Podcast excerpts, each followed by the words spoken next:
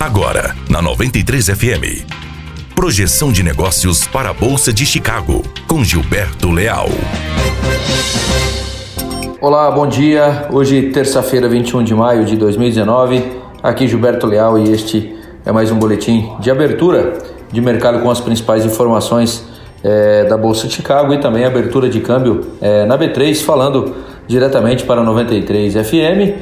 O pregão em Chicago começa amanhã é, desta terça-feira, refletindo as adversidades climáticas e os atrasos no plantio americano. Os mapas climáticos trazem mais chuvas para os próximos dias.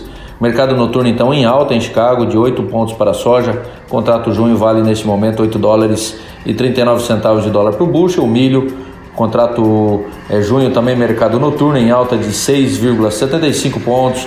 Contrato junho valendo nesse momento 3 dólares e 95 centavos de dólar por bushel. O dólar abrindo, operando estável na B3 neste momento, leve queda de 0,02%, valendo 4,1025. Futuros nos Estados Unidos em leve alta nesta manhã, após sessão mista na Ásia, com incertezas em relação à disputa comercial ainda dominando os mercados. No nosso cenário doméstico, segue um pouco mais leve aí após acenos de Bolsonaro ao Congresso no dia de ontem sobre a reforma da Previdência.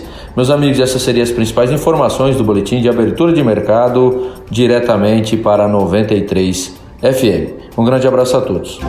Você ouviu Projeção de Negócios para a Bolsa de Chicago com Gilberto Leal. Aqui na 93 FM. Apoio Granel Comércio de Cereais.